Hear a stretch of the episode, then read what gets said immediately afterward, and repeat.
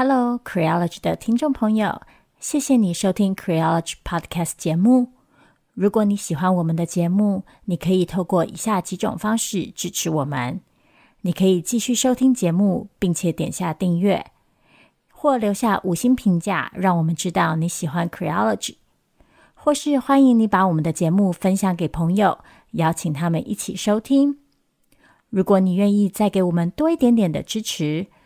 欢迎你前往 Creology.net 页面，点选网页上的 QR 码，请我们喝杯咖啡。Creology，谢谢你的支持。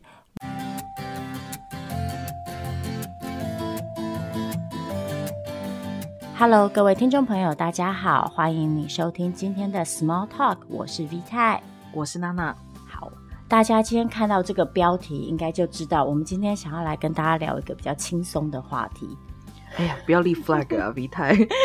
对，我也不确定今天到底会不会比较轻松，但是我觉得今天这个话题就是我们想要来凑个热闹，因为其实大家都知道奥斯卡颁奖典礼不久之前刚刚结束嘛。嗯，那今年最大的亮点当然就是。电影《妈的多重宇宙》这次的典礼当中大获全胜，嗯，就除了三个演技奖项以外，还获得了就是最佳影片啊、最佳导演、原著剧本之类的奖项。最惹华人社群热议的，当然就是获得了最佳女主角的杨紫琼，还有获得最佳男配角的关继威嘛，因为这两个人刚好都是亚裔，嗯。然后杨紫琼她不只是奥斯卡史上第二个非白人的最佳女主角获奖者，也是第一个亚裔的获奖者。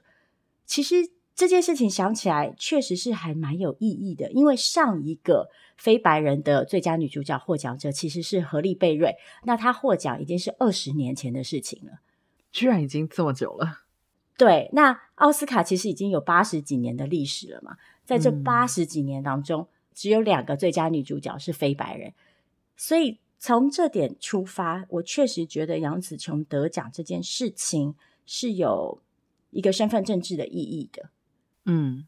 不过其实这整个事件呢、哦，或者说是整个妈的多重宇宙的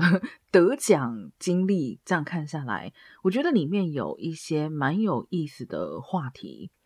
就比如说啊，其实第一个。呃，我们从大的角度来看，刚刚也提到，嗯，好莱坞不是好莱坞啦，这个奥斯卡八十年的历史里面，居然只有两位非白人的女性演员曾经获得过最佳女主角奖，所以这个从一个历史的角度上来看，当然是很具有代表意义的。可是同时，这也 在另外一个反面，也就是说，那我们作为非白人。然后，同时就是所谓的广义上的，你说亚裔也好，华裔也好，怎么来看待这个事情？然后每一个不同的族群，或者我讲的明确一点，国族，怎么样去用不同的语言来讨论这件事情？我觉得就蛮多重宇宙的。没错，像其实这次自从整个颁奖季开始，就从金球奖开始，其实这部电影就一直在被讨论，然后也一直在得奖。然后我们就会看到那个社群网站上面有很多不同的，就像娜娜刚刚说的那个国族面向的讨论。比方说杨紫琼，她其实本身是马来西亚人嘛，所以马来西亚人可能就会说他是马来西亚之光。但是呢，杨紫琼又是在香港发迹的，就是她整个演艺生涯其实是在香港起步的，嗯、然后是香港让她踏上了这个国际舞台，所以香港人就会说她是香港之光。嗯、那再转移到譬如说中国或者是台湾，可能那个语言就会变成嗯华人之光。尽管这个华人可能在台湾又是一个有争议的名词使用，这样。嗯、那你再放到整个东亚，可能日本人就会说，哎，他是亚洲人之光。嗯，所以就会看到大家站在不同的位置上之后，就透过不同的共同体想象。然后把杨子琼这个人纳入自己的阵营里，我没有觉得这件事情一定是错误的，但我确实是觉得呃蛮有趣的，因为其实同样的说法在某些时候也是可以被反过来，然后某些人会因此而被排除在某些社群之外。嗯，另外一个我觉得杨紫琼提出来的一个很好的讨论，就说杨紫琼得奖这件事情。这个现象可以让我们联想到一件事情，就是说，在好莱坞，亚裔女星一直以来扮演的角色是什么？嗯，因为其实我们说到底啊，好的亚裔女演员当然到处都是，然后曾经试图在西方或者说好莱坞发展的女明星也不少。嗯、那最后是杨紫琼得了这个奖，当然一部分就是时事的问题，另外一部分其实可以注意到的是，杨紫琼是一个所谓的打女出身的演员，嗯，这是不是代表说，作为一个亚裔女演员，你要站上这个国际舞台，你还是必须怎么讲，经由特定的路径？嗯，确实，这个其实是一个，嗯，我觉得非常值得思考的问题，而且可以说是从，呃，过去到现在。不断被提出来的问题，就是说这些外国打括号哈，这些所谓的外国电影，或者我们说西方电影，在有亚裔的面孔，或者是在拍摄一个所谓刮胡东方的故事的时候，它究竟呈现的是一种什么样的角度？那这个角度，或者说它所反映在电影或者是影片里面的这些。呃，你不管是场景也好，人物个性也好，或者是与整个社会的关系也好，它真的接近现实吗？还是其实是西方文化对东方的一种想象？这个其实当然也造成了像于太刚刚提到的，它可能会使得亚裔的演员在电影里面能够扮演的角色类型受到非常大的限制。非常有名的对电影评论稍微有了解的朋友，可能都听过。过去亚裔女性在好莱坞的电影里面最常扮演的角色，就是所谓致命女性的角色，就是 femme fatale。为什么呢？就是因为西方人的想象里面，觉得你来自一个神秘的国度，然后看起来很柔弱、很美丽，但可能是蛇蝎美人。这个形象其实追随。亚裔女性在好莱坞里面存在非常非常久的时间，甚至于包括杨紫琼在《零零七》里面发迹的这个角色，都可以算是符合 f e m fatale 的这个 category。那更进一步来说，这次《妈的多重宇宙》为什么我们刚刚要提出她这个打女出身的身份，也是因为这个《妈的多重宇宙》里面，你可以说是把她这个打女的经历发扬光大。但另一方面，也可以说是没有完全的摆脱这个 femme fatale 的这样的一个 category。嗯，这部电影的内容里，另外一个引发很多讨论的，当然就是它以母女关系作为主题嘛，而且是亚洲的母女关系。杨紫琼自己曾经在接受访问的时候说，这是她真正意义上的第一部大女主电影。嗯。那所以，其实就回应刚刚娜娜说的，其实一直以来，女演员，尤其是亚裔女演员，在电影产业里被给予的角色机会一直是有限的。那他们可能也一直必须被迫扮演一个 supporting role，就是一个配角，而不是能够呈现一个以他们为主的故事。我们可以说，《妈的多重宇宙》确实是把焦点、把故事的中心放置在了女性身上。他描述的是两个女性之间的关系，甚至可能是三个女性。如果我们要把那个 Jamie Lee Curtis 也纳进来讨论的话，但是我另一方面啊，我其实也会思考的事情是说，当一部电影以女人为主角的时候，它就是一部讨论了性别主题的电影吗？嗯，我确实有蛮多朋友对于他所讨论的这个母女关系感到很感动。然后觉得觉得自己被同理或是被呼应到了，嗯，但我必须老实说，我自己其实对这个情节是有一点点距离感的，嗯，这个距离感倒不是说我觉得他的描述是错误的，但是我自己觉得他的描述还是有一点局限性，而且是一种嗯比较天真的描述，就他最后在母女关系的处理上。嗯，我觉得还是回到了一种理想性的处理。嗯，在我看来，没有那么回到现实，也没有那么接地气。嗯，另外一方面是，其实很多人会说：“哎呀，很少见到这样的主题。”但这其实也不尽正确。过去这几年来，好莱坞也确实有越来越多的以女性为主题，或者甚至是以母女关系为主题的电影，像前两年的那个《熟女鸟》，其实也是类似的电影。嗯。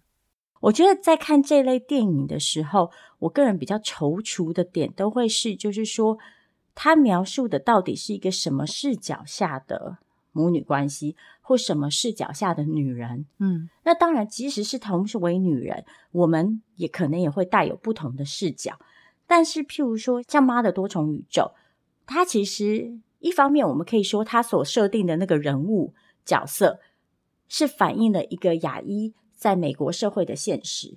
但是另外一方面，他是不是其实也就是在满足美国视角下对亚裔的想象？嗯，所以这是我自己觉得，就是说看这类电影的时候，我会比较犹豫的。就我一方面很高兴看到亚裔面孔出现在大荧幕上，但是另外一方面，我也会觉得这样子的呈现到底是不是可以怎么说，就是改善或者是处理。牙医社群在美国的社会处境，嗯，其实我自己看待这类事情，或者说这类情况的看法，我一直都是认为，我觉得现象或者说是现身，跟它是否真实反映一个族群或者是一个群体的情况，我认为是必须要分开来看的。那这里举一个最直接的例子，就是比如说像以前。嗯，同性恋在媒体里面出现的时候，基本上都是负面的形象。是这个当然非常的恶劣，是一种很不好的情况，会加深对同志的污名与歧视，可能会造成同志的处境更加艰难。这些都是绝对真实的状况。但是与此同时，有现身好过于没有现身，也是一件不可避免的事实。也就是说。或许我们必须要认知到的是，今天妈的多重宇宙，如果我们把它视为亚裔或是华裔的一种在美国的成功的嗯范例也好，或者说是成功现身的代表也好，那么这其实只完成了第一步，因为这个第一步只是做到了。哦，现在大家终于 aware，哦，美国社会是有亚裔、是有华裔的，并且他们是有电影可以登上大荧幕的。但其实还有下一步嘛，就是就像对同志污名的情况也是一样，有一些人根本不承认、不认知这个世界上有同性恋的时候，你要怎么去跟他谈同性恋污名？所以，我们可能要注意的就是说，不能够停在这里，不能停在于满足于说，哦。你看很棒，亚裔现在有一部电影得了这样子的一个奖项，以以这样的一个荣誉，然后很棒，OK，problem、solved，然后以后我们不需要配亚裔 any more attention。我觉得这应该不是这部电影得奖的，嗯、呃，应该造成的结果。其实我觉得，如果往一个最正向的想象去发展的话，我真心的希望这部电影让好莱坞能够认识到的是。你能不能拍电影？会不会拍电影？会不会演戏？一个故事会不会受欢迎？跟你是什么肤色没有任何关系，跟你是什么性别也没有任何关系。然后，因此，在未来，包含整个好莱坞的电影工业里面，像虽然现在我们看到好像。演员在这部电影里面，我们说啊，亚裔演员出头天了。可是如果你去看好莱坞整个工业背后幕后工作人员的组成，你就会发现亚裔占的分量非常的小，女性工作者占的分量也非常的小。没错，所以也就是说，我觉得这部片得奖是一个好的开始。可是我们都已经讲了这么多年，好莱坞要逐渐洗白，好莱坞要逐渐性别平等。我想，这真的只能算是其中一个里程碑，而不能视为已经成功。是，而且其实过去有研究调查指出，就是好莱坞其实分给所谓的少数族裔的 quota，嗯哼，一直是固定的。对，所以很常出现的现象是，如果现在当下是黑人社群获得了比较多的关注，你就会看到亚裔或者印度裔的演员减少了。然后像今年可能是亚裔和今年因为有另外一部印度电影 RRR 嘛，中文是翻成双雄起义。对，那所以你就会看到，哎，好像比较多的亚洲面孔。但是与此同时，其实今年的黑人故事是相对少一点的。嗯，所以这就好像变成是说，少数族裔还是必须要彼此怎么讲竞争，然后去获得这个少数的这个位置。那如果是这样子，其实结果就是有点可惜的嘛。嗯，那另外一方面是。我自己必须说啊，我这次在看很多讨论的时候，心里都会有一点点不平衡。嗯，因为我就会一直想起，就是之前在很多跟好莱坞跟电影有关的讨论的时候，都会有一些人主张说啊，某某电影之所以受到关注，是因为政治正确的结果。嗯，我就有朋友就开玩笑说，哎，这时候就应该回一句：你现在知道政治正确的好处了吧？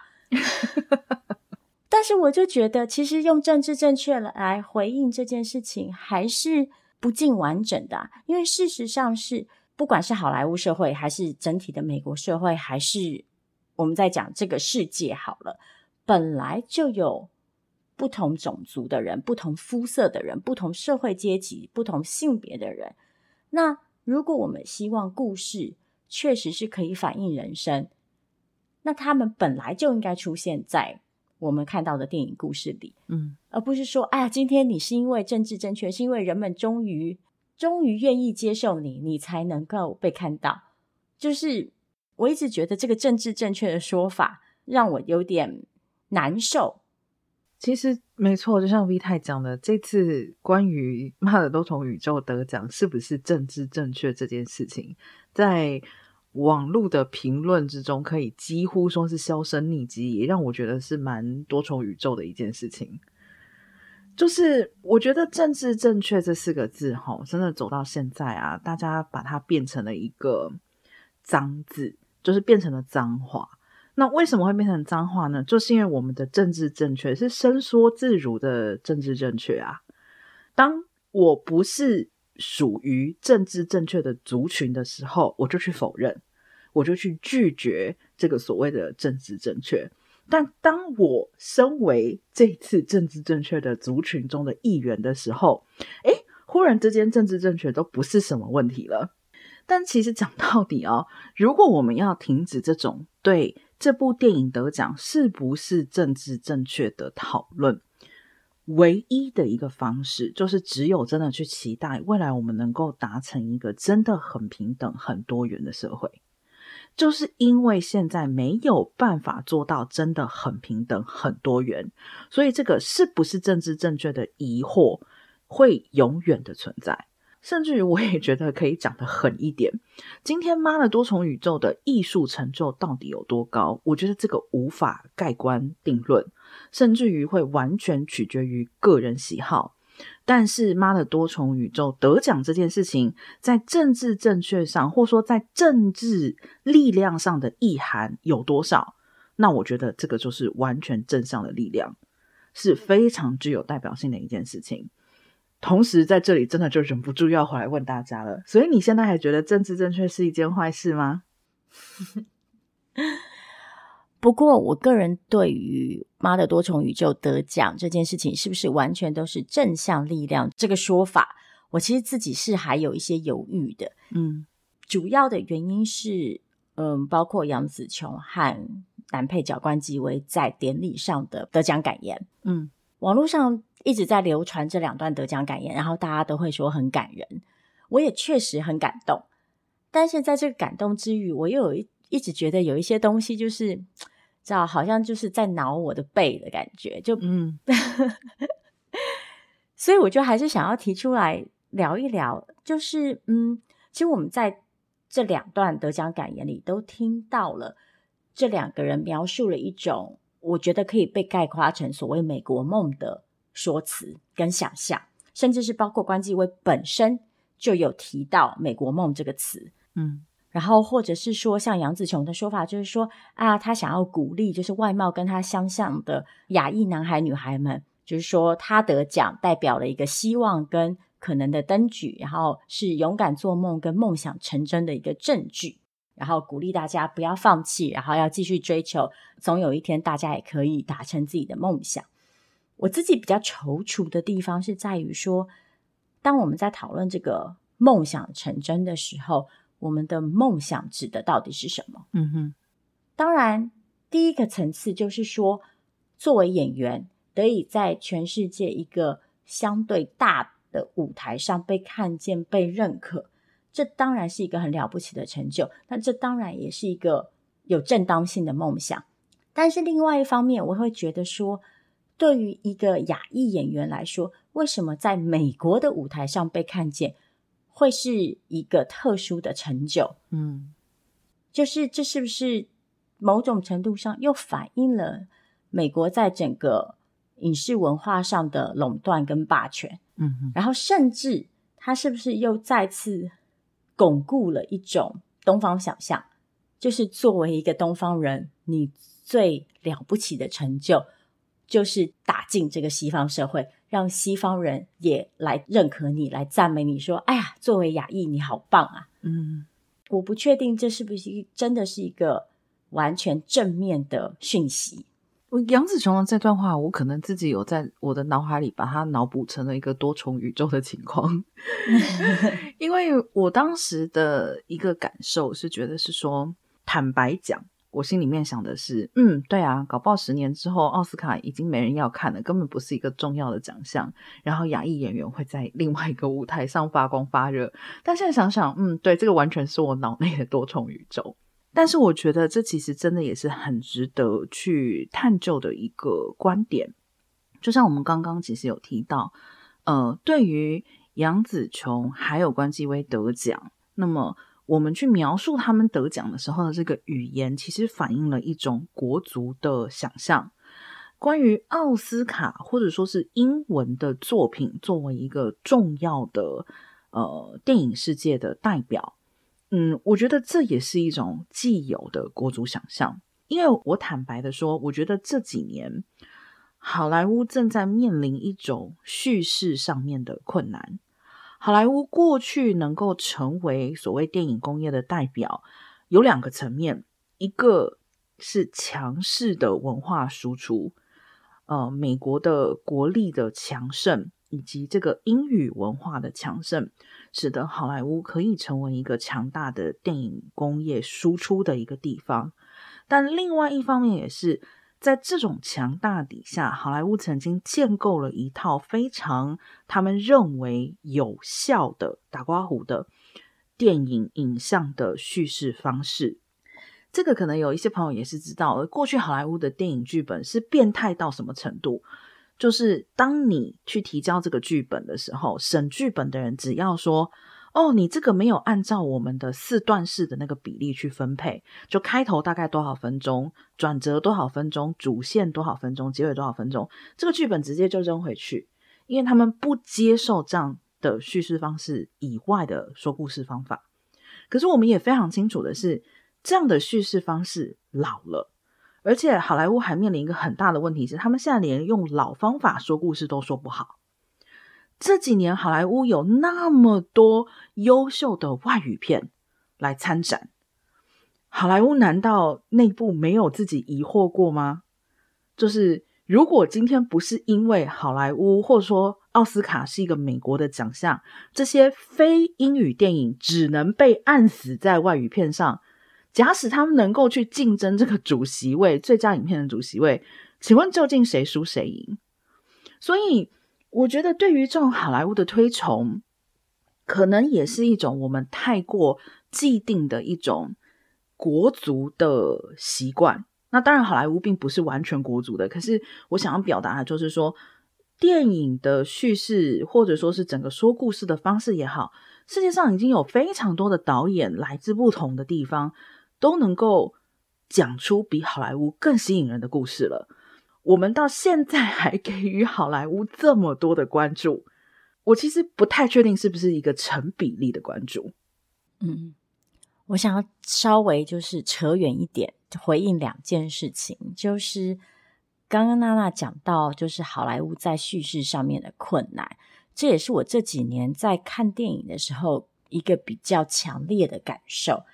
我之前曾经好几次在节目里提到，就是中国北京大学的教授戴锦华老师的一些言论。他在评论好莱坞电影上面有一个论点，我自己蛮喜欢的，是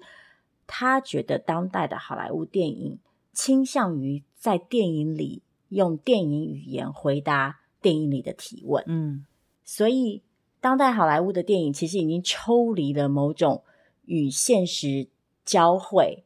或者是去回应现实，甚至是处理现实与诠释现实的能力跟欲望，是这可能也是因为我们的现实在当代确实太过于痛苦与复杂了，所以导致就是人们倾向于在电影世界里就不要再去思考这些东西。嗯，其实大家如果这几年看，不管是影集也好啊，电影也好，其实我们是可以看到很多。怀旧之作，或者是很多异世界之作，那我觉得这些东西其实都是因为当代我们说的故事，已经某种程度上，不管是不愿意还是不能，然后去跟我们的现实社会做出某种程度的连结。嗯，这是我想说的第一件事情。第二件事情是刚刚前面提到那个印度电影 RRR，其实这部电影我今年意外的喜欢，但是。它在所有的电影语言跟叙事方式上面都脱离我过去看电影的习惯，嗯，然后我一边看一边想说，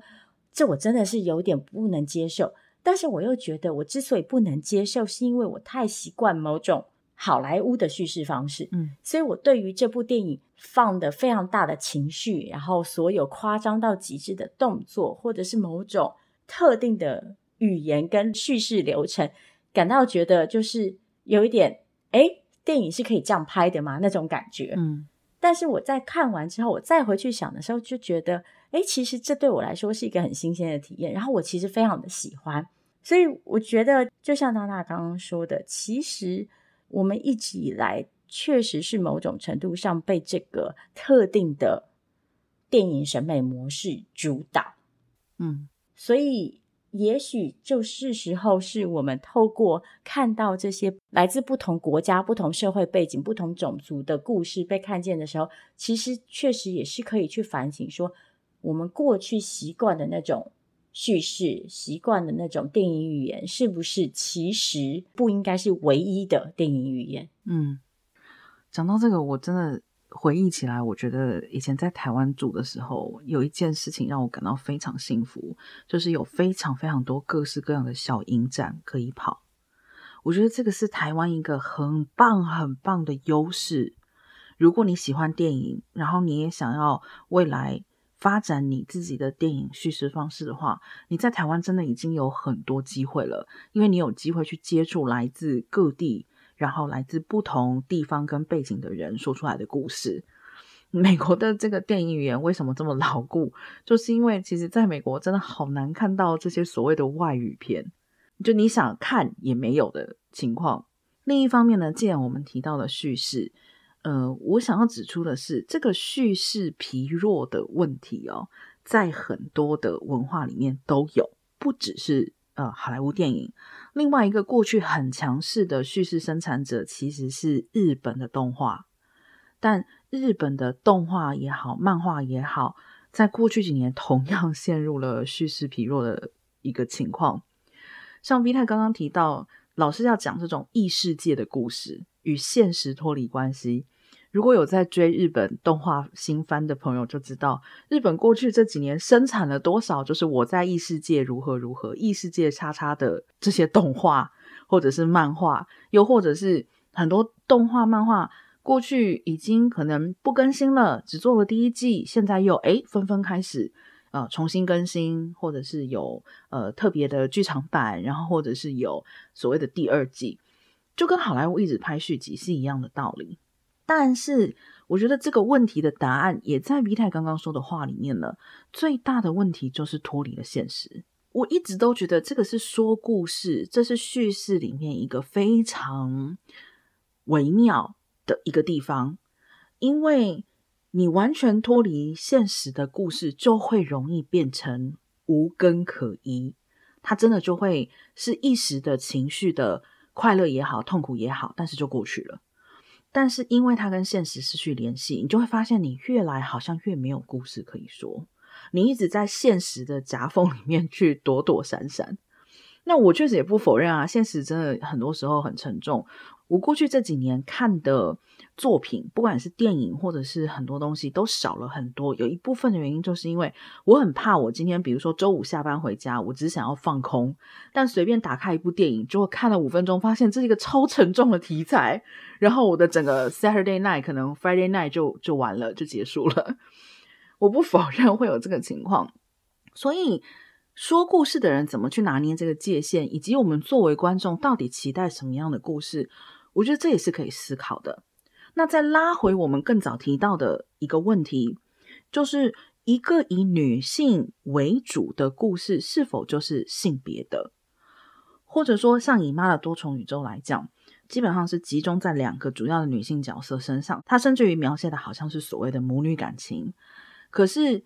这个电影，如果你深入的去看它，你就会发现，它同样也是一个无根可依的一个情况。他不想要去深入的触碰这些题材，他并不想要去探讨这世界上有多么多么各种各样不同的母女感情，他只是想用母女感情这个四个字来给人物一个最简单、不需要深思的动力。比如说杨子琼为什么要去救她？因为她是她女儿啊，她必须要去。这个故事可不可以发生在两个感情非常好的女性之间？可不可以发生在一男一女他们恋人未满的时候都有可能，可是这个剧本完全不想尝试啊！最简单的就是母女关系，我觉得这根本不是母女关系啦，他只是想要给他一个简单的归因啦。嗯，对，我自己看的时候，确实也是这种感觉，就是怎么说？我觉得母女关系确实在亚裔社会里有它的独特性，嗯，然后也有它值得被讨论的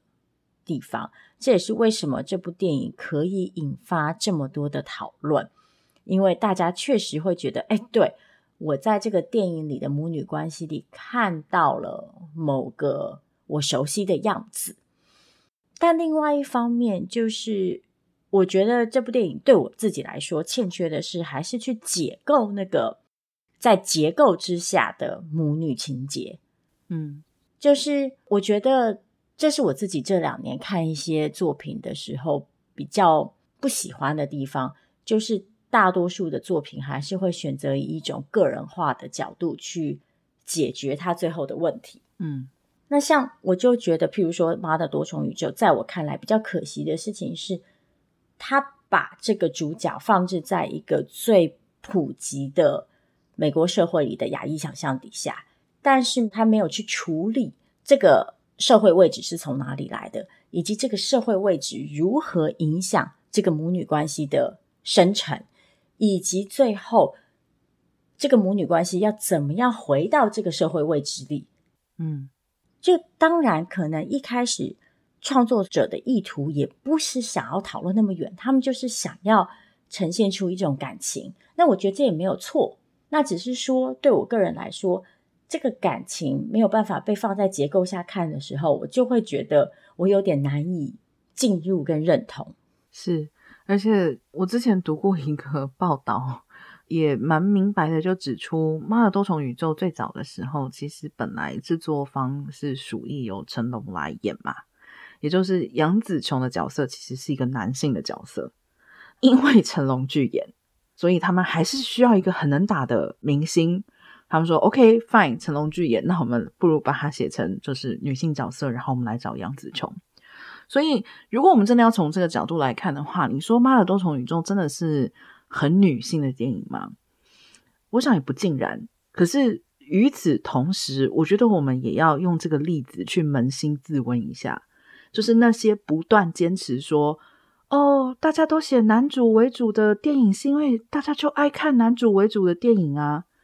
可是事实上，这个故事在他原创的时候，很明显的你可以看出来，换成男性或是换成女性的角色，对这个故事并没有造成决定性的区别。所以，我们这种借口说因为票房如何如何，所以我们要少拍女性的电影。再说一次，这个借口真的已经不好用了。嗯，没错，就是其实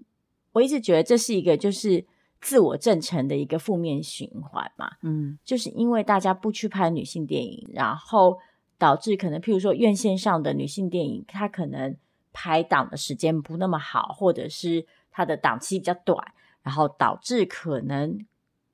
观众看到机会比较少，或是电影方给他的宣传力道比较少，然后电影方再用这个当做理由，就是说，哎呀，你看都没有人去看。但是其实我们在这几年确实是看到女性电影是有市场的，嗯，也希望借这个机会，我们举一反三一下，就千万请不要再说。呃，女性的运动员或是女性的职业运动员拿较少的薪水是应该的，因为你们的比赛就是比较少人看。同样的，这个是过去长久以来社会运作的逻辑，把某一些资源严重的倾斜在某一类型的比赛上面，那当然另外类一个类型的比赛就会获得比较少的关注。那如果你要再用这个去证成说，诶，你看你就是关注比较少，所以你就是应该获得比较少的资源，你应该获得比较少的薪水。这其实是一个逻辑完全崩坏的情况。嗯，对，今天讲了很多，就听起来我们好像在批评这部电影，但其实没有啦。主要是就是我觉得这次围绕着《妈的多重宇宙》出现的这个，不管是电影本身的内容，还是电影得奖这些事情，在各种大家欢庆的语言当中，我确实是觉得看到了一些奇妙的共同体的想象，不管是国足的也好，不管是性别的也好，我其实觉得某种程度上来说，这就是故事或者说电影的力量，就是它让你看到你的生命也被呈现在荧幕上，它让我们看到，就是说，诶，我不是唯一的人，这个世界上有其他人跟我分享着同样的东西，但我确实同时也是希望，就是说，我们这个被看见的欲望，跟我们这个被看见的。力量可以不必只能透过特定的方式，就是我们不是只有被好莱坞看见的时候，我们才能觉得自己被看见。嗯，那当然，这必须要回到就是一些国际权力的现实来考量。但我确实是希望，就是说，我们慢慢的有一天不需要靠着，诶，因为美国人说我们很棒，所以我们真的很棒哦，这样子的逻辑来自我鼓励。嗯。今天到时候会在部落格文章里跟大家分享，我刚刚提到就是我蛮喜欢的戴锦华老师对于多重宇宙的影评。嗯，除此之外，我也想跟大家推荐一下，就是刚刚提到的《熟女鸟》。嗯，我觉得在讨论母女关系上面，这也是一部很值得一看的电影。嗯，那其实讲到这个的话，我也有一部电影想要推给大家，有点旧，可能蛮多人都看过，其实就是《面子 Saving Face》。这部电影同时也是讨论亚裔在美国的处境，然后也是探讨了不只是母女关系，它探讨了亲族，也就是呃上一辈对下一辈之间的关系，包括父女、包括母女、包括祖孙等等。那还没有看到的朋友也是蛮推荐你去看一下的。我觉得其实它跟《妈的多重宇宙》是一个蛮有趣的对比，因为特别呃，《Saving Face》又是一个独立制作的电影，而《妈的多重宇宙》是一个好莱坞的产物哦。嗯，我觉得都有蛮多相对照之下会有很有趣的地方。好，今天我们就聊到这里。如果你刚刚在我讲话的时候听到背景音里有音乐，不要担心，你没有穿越啊，你还在同一个 宇宙。今天我们我跟 V 太录音的时间不太一样，所以我的邻居现在进入了一个喧闹的状态，可能你会在那个背景小小声的会听到，但没有关系，你还在听 Queerology，不用担心。也欢迎你写信给我们 Q U E E R O L O G Y at gmail.com。我们下次见喽，大家拜拜。